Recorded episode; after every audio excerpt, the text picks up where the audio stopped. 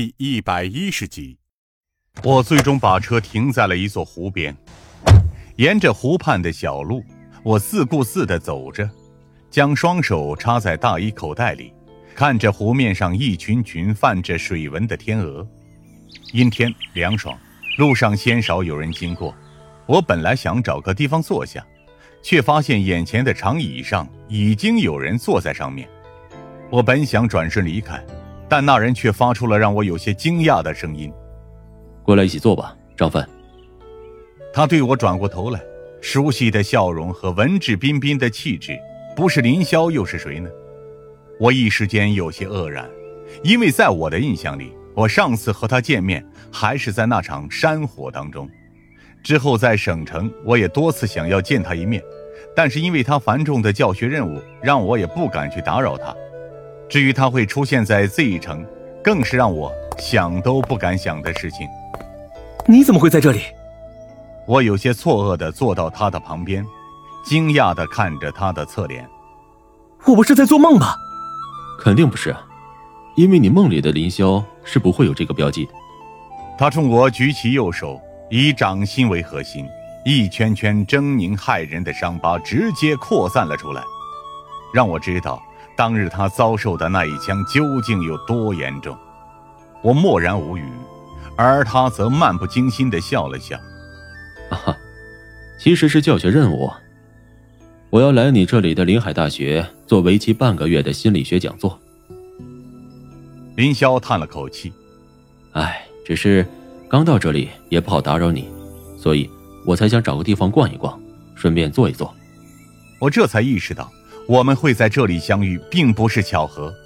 早在大学时期开始，我们就喜欢沿着学校的湖泊边散步边讨论，然后找个地方一边坐下聊天，一边看天鹅。一切都好像是命中注定一样。我感慨地想到，一时间心里的焦虑感确实小了很多。老师的事情，他有些愧疚地看着我。哎，抱歉了，没什么好道歉的。我眯着眼睛看着前方，只是我想知道，当时我是在什么情境下开枪的？为了救我，林霄沉声说道：“你当时别无选择。”的确，这至少符合我内心的预期。然而，这依旧无法让我找回那一段丢失的记忆。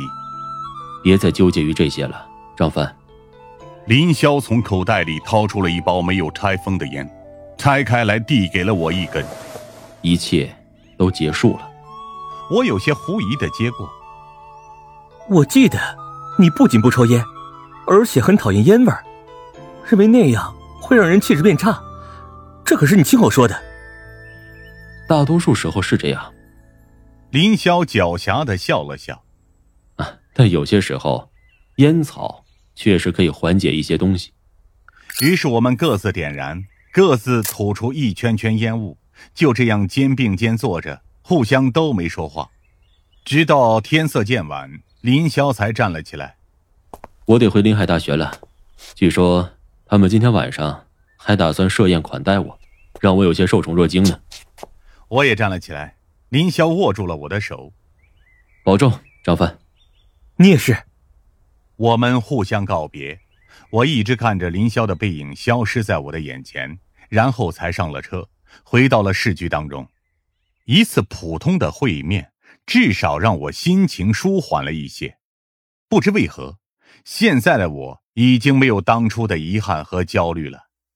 只是即将入夜的时候，一份从省局那边紧急传来的消息却打乱了我们的思路。